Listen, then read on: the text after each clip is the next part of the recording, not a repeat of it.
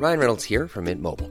With the price of just about everything going up during inflation, we thought we'd bring our prices down.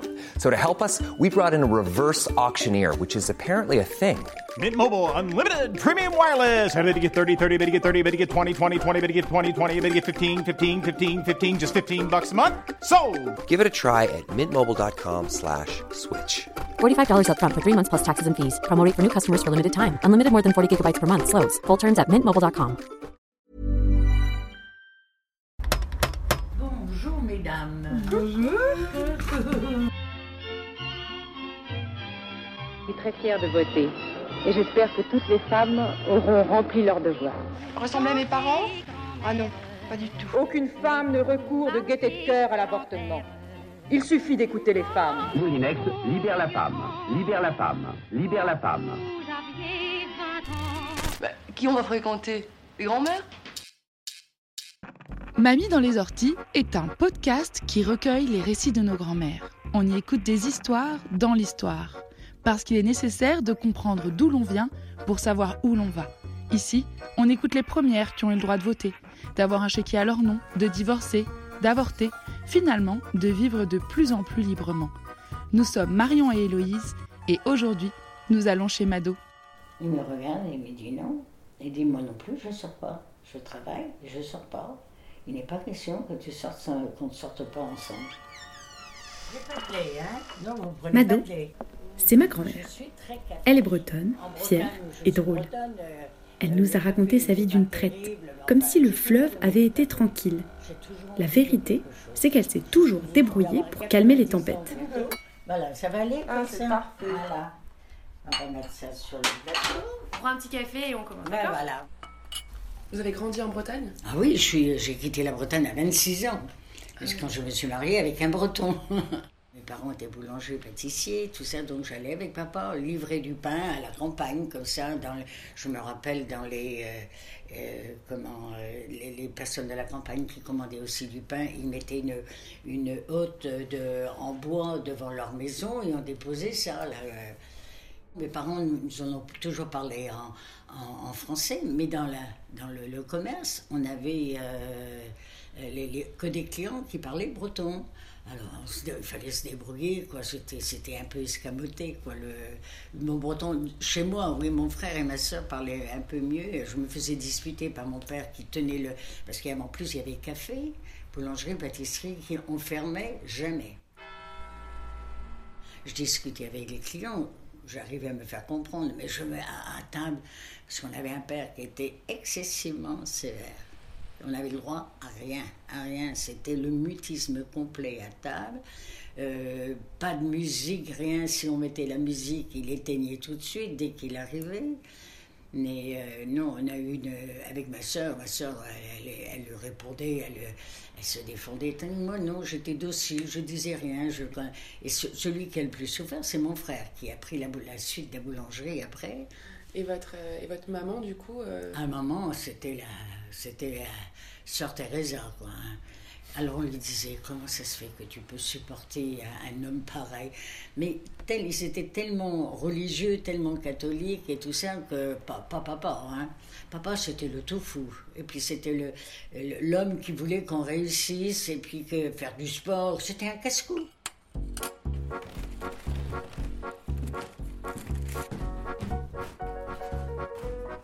Je suis née en 29, donc en 39, j'avais 10 ans. hein.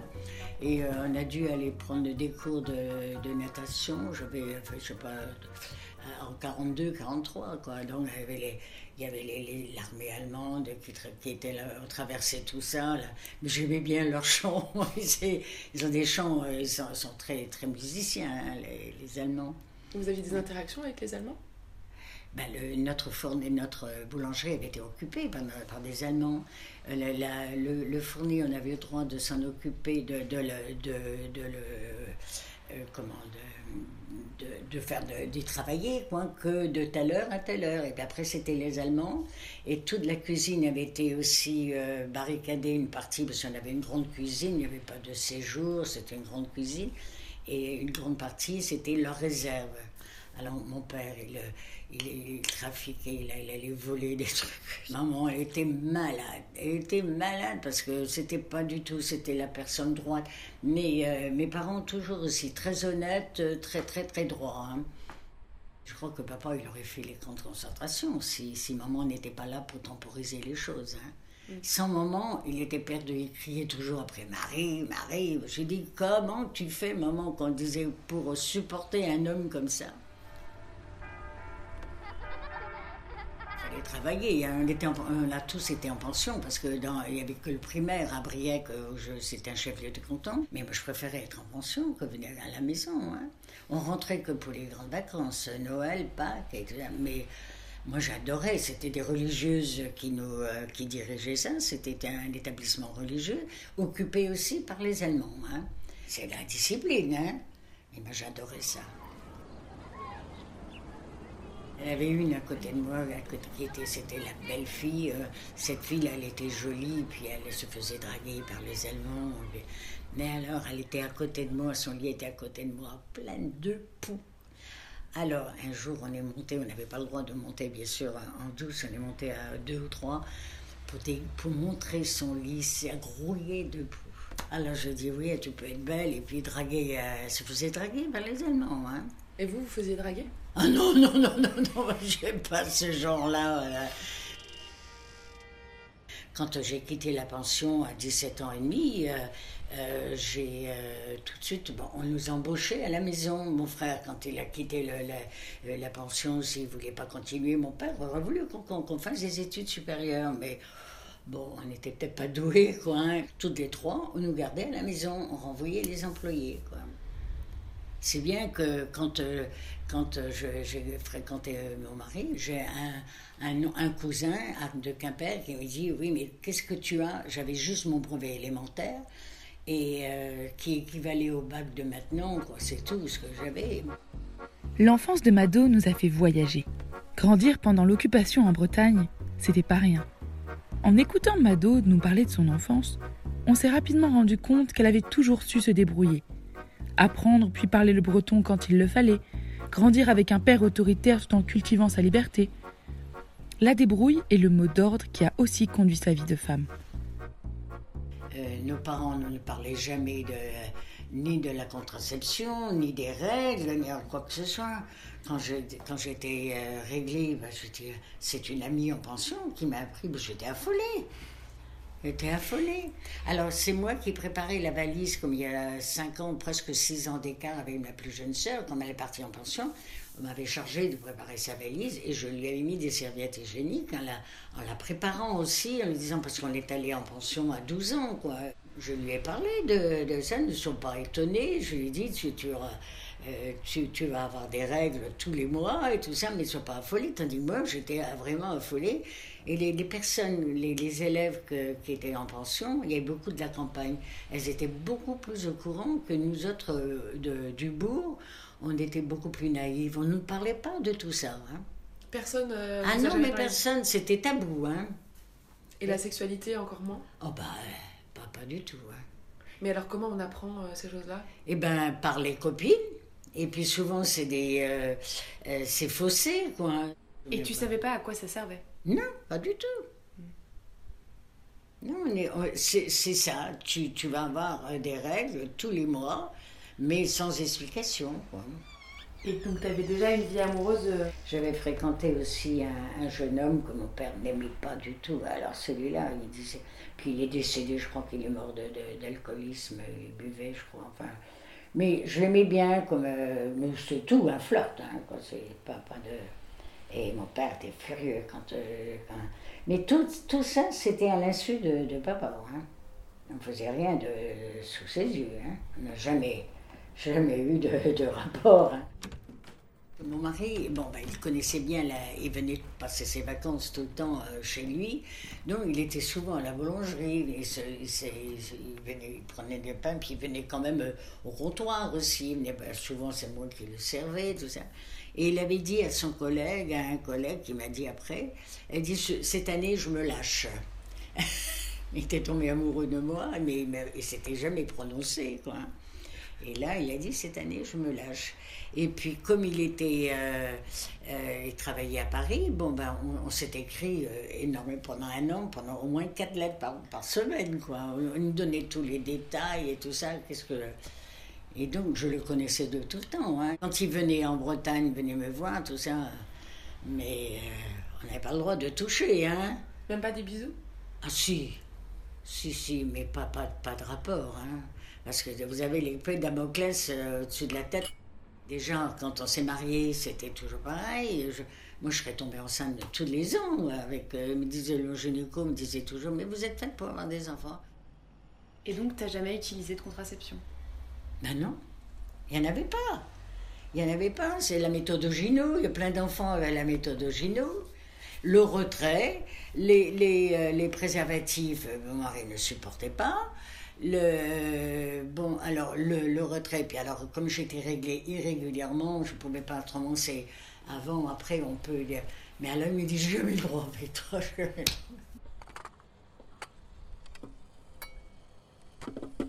j'ai jamais senti mes enfants bouger hein. jamais parce que j'avais on se demandait pourquoi il n'y avait pas d'échographie en ce moment-là il n'y avait rien alors euh, après, on m'a fait des radios pour euh, voir pourquoi mes enfants, l'un comme l'autre, Patrick, Christine, on l'a provoqué, mais Patrick, je ne savais pas. Quand je suis allée à la visite du huitième mois, il me dit vous rentrez immédiatement, votre travail a commencé. Je dis je suis que de huit mois. Alors j'avais acheté, on n'avait pas de couches. À, jeter, ni rien du tout en ce moment-là. Hein. C'était, j'avais tout acheté, les couches, les pointes et tout ça, et je voulais laver ça à la dernière minute. Et j'avais mis à tremper le, avant de partir, j'allais à Saint-Denis parce qu'on était à Saint-Denis, donc je m'étais inscrite à la maternité de Saint-Denis et j'allais là-bas en, consultation aussi. Et puis euh, euh, je devais le faire, les faire bouillir, tout ça, en, rentrant. Je téléphone à mon mari à, son travail. Je lui ai dit écoute, je rentre à la clinique, mon travail est commencé, mais il y a les couches et comment je vais faire? Il me dit, je ne serai pas. Et bien, je dis, tu te débrouilles, moi je rentre à la maternité. Et je suis rentrée, effectivement. J'ai passé toute la nuit dans la salle de travail. Et alors, c'était une salle, la salle commune en ce moment-là. Et des femmes qui arrivaient en criant. Mais je dis, c'est comme. Alors, on me montrait toujours en exemple, j'étais dans un coin, on me montrait toujours en exemple, on me disait, regardez cette femme, elle est là depuis hier soir, si elle se comportait comme ça, je disais pas un mot, on me mettait de l'oxygène, il appuyait sur l'anus, c'est tout, j'avais pas de douleur autrement, mais alors après il venait à tour de rôle consulter, tout ça, c'est un siège, c'est un... J'étais vraiment le, le point de mire. Et donc toi tu voulais des enfants? Je voulais quatre. Mais après deux, eh ben, j'ai dit ça suffit, puis j'ai fait deux fausses couches. J'ai fait une fausse couche en 60, je crois. Mon fils est né en 57, ma, ma fille en 58. Je crois que c'était 60, j'ai dû faire une fausse couche, mais involontaire. Hein. Je ne sais pas pour quelle raison. Je m'appelle, c'était un voisin que je l'ai appelé pour qu'il me conduise. Il y avait une clinique à Grolet, tenue par des religieuses aussi. Puis je dis, ça va pas, je savais pas. Euh, Qu'est-ce que j'avais exactement? Le docteur, je n'avais pas appelé le docteur, et puis j'étais à la clinique tout de suite et j'ai fait une fausse couche. La deuxième fausse couche, je, l'ai euh, provoquée. Le docteur me dit Vous êtes enceinte, vous faites, je n'ai rien entendu, vous faites comme vous voulez. Il ne se prononçait pas. Il me disait Si vous voulez le garder, bon, ben, les enfants, ils avaient déjà, parce que Patrick est né en 57. Donc euh, il y avait 9 ans quoi, de, différence. C'était en 66 et euh, mon mari me dit tu fais comme tu veux. Il me disait oui mais j'aurais... Il avait 5 ans, 6 ans de plus que moi, mais c'était pas un problème. Mais il me dit quand, euh, quand il aura 20 ans, j'aurai... il était né en 23. Donc du coup, vous apprenez que vous êtes enceinte devant le médecin avec votre mari et là vous vous dites en fait on ne sait pas si on va le garder, c'est ça? Oui, oui, oui. Alors mon mari m'a laissé libre choix. Et lui, il t'a pas accompagné pour l'avortement? Ben non, il travaillait. Non, je suis allée toute seule. Hein. Tu sais, je suis, je suis autonome, moi. J'ai toujours été très autonome. Donc c'était assez simple, en fait, de ah trouver quelqu'un. Tout le monde le faisait, c'était courant. Ah ben bien sûr. Bien sûr, moi j'ai une amie, celle justement, la, femme de celui qui est venu avec mon mari en 47, là, à Paris. Elle, elle, a fait, elle avait euh, deux enfants aussi. Et après, elle a fait des fausses couches et a jeté le, c'est ce que je te disais, tu sais, le, fœtus dans les toilettes. C'était fréquent, hein, je crois. Mais Monique, elle l'a fait aussi, elle en a fait deux comme ça. Je suis allée chez cette bonne femme là qui, euh, qui fait ça chez elle, comme ça, dans, dans une chambre. Elle, et euh, effectivement, j'ai perdu le, j'ai perdu le fœtus, quoi. Elles, font ça avec quoi? Avec des aiguilles? Des aiguilles, aiguilles à tricoter, je crois. Vous donne, ils donnent de l'air à l'utérus et euh, alors ça provoque l'avortement. Hein. Mais alors j'étais mal.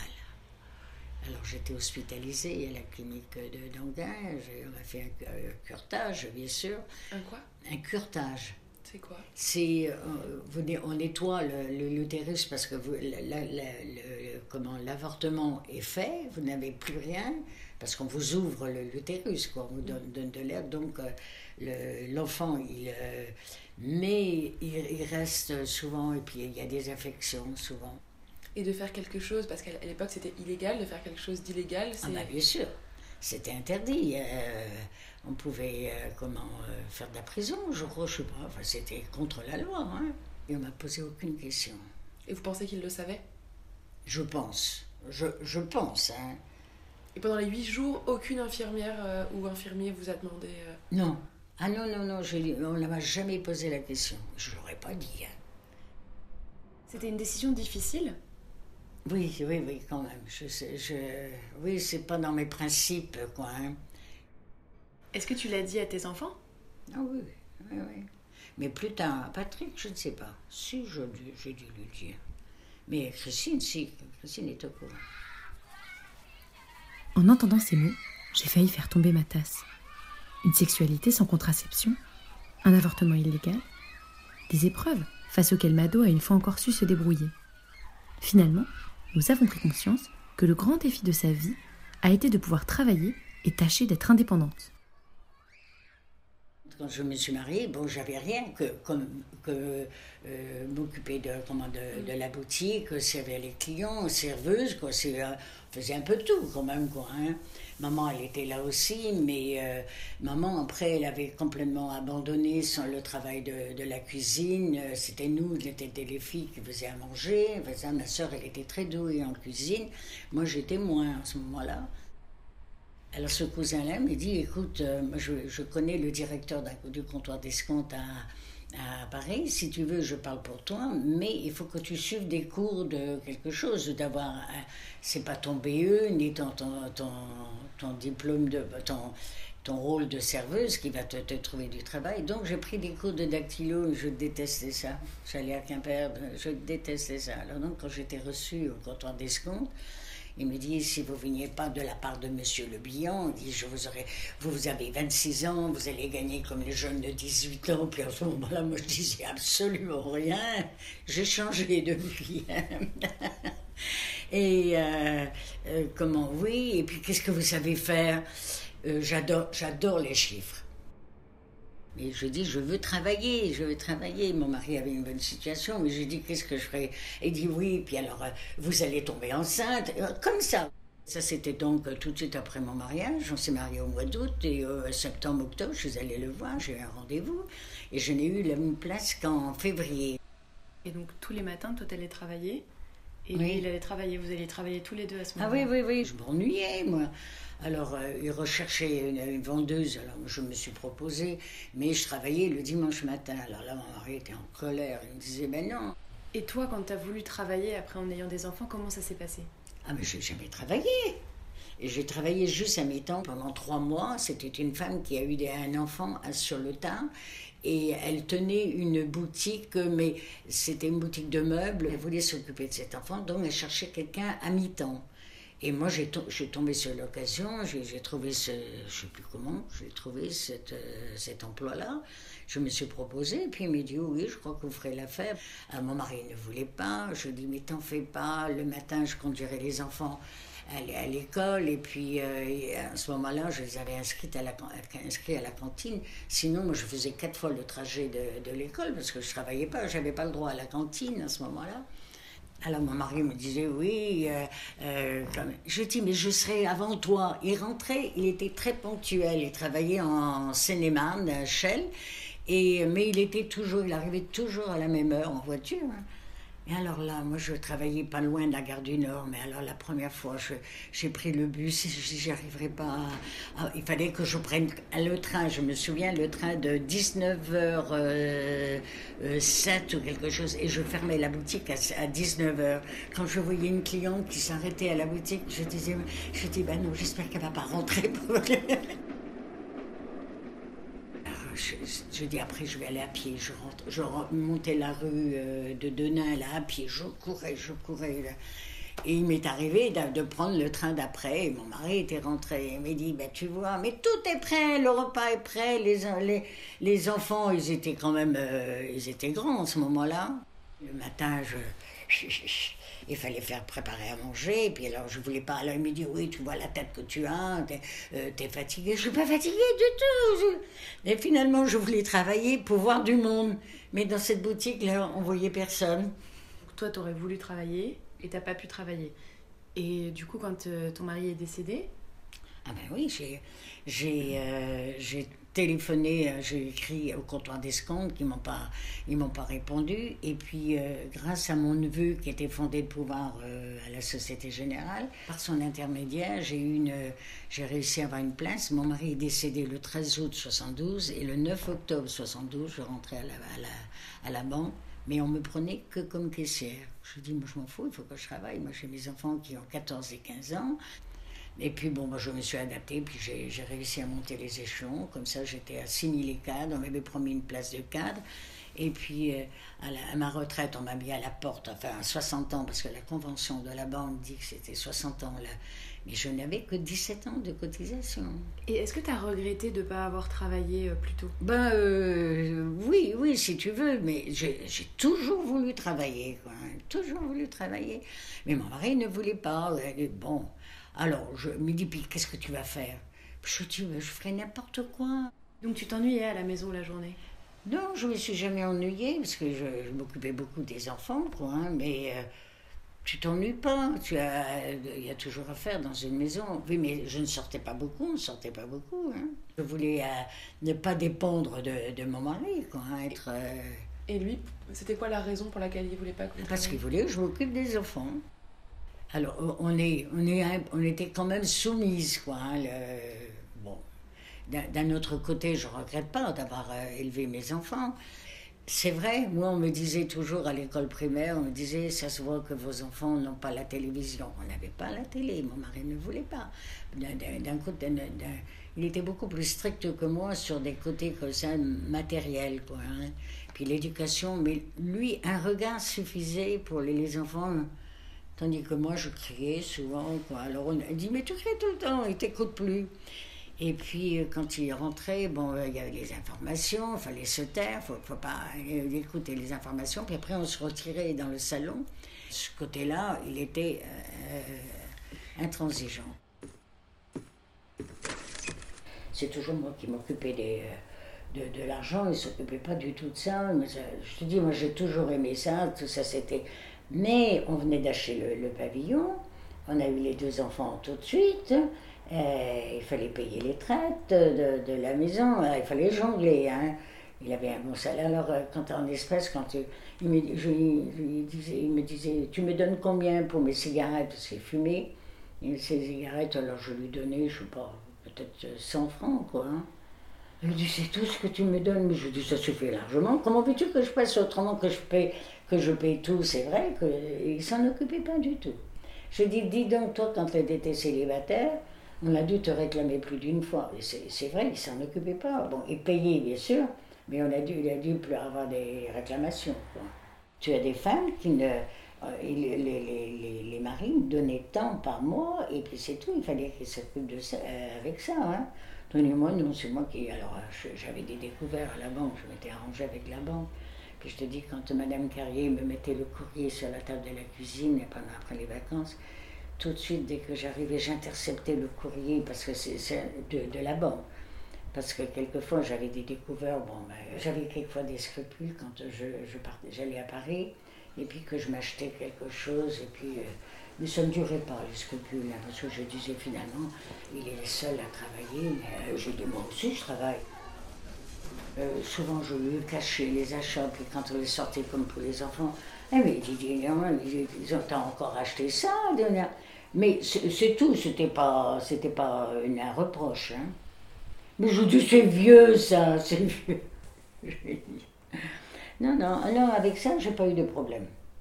Parce que s'il m'avait bridé là-dessus, alors là, c'était le divorce, je crois. Hein. Ma soeur, elle est venue une fois nous voir, je te l'ai raconté ça aussi une fois. Euh, oui, elle, était ici, puis elle, elle, dit si on sortait ce soir, si on allait à un cinéma, tu sors pas. C'est vrai, je ne sortais pas beaucoup hein, à ce moment-là.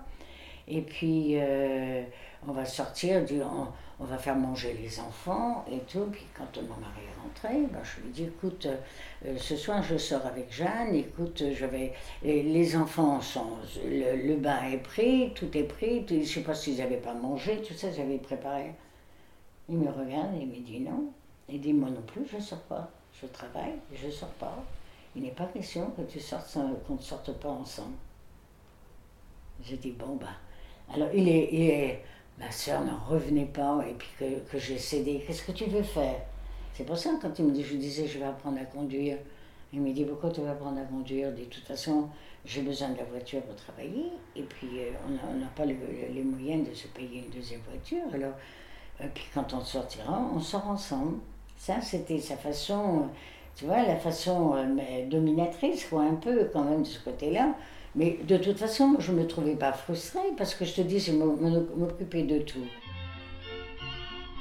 Nous avons quitté Mado requinqué. À presque 90 ans, son énergie est contagieuse.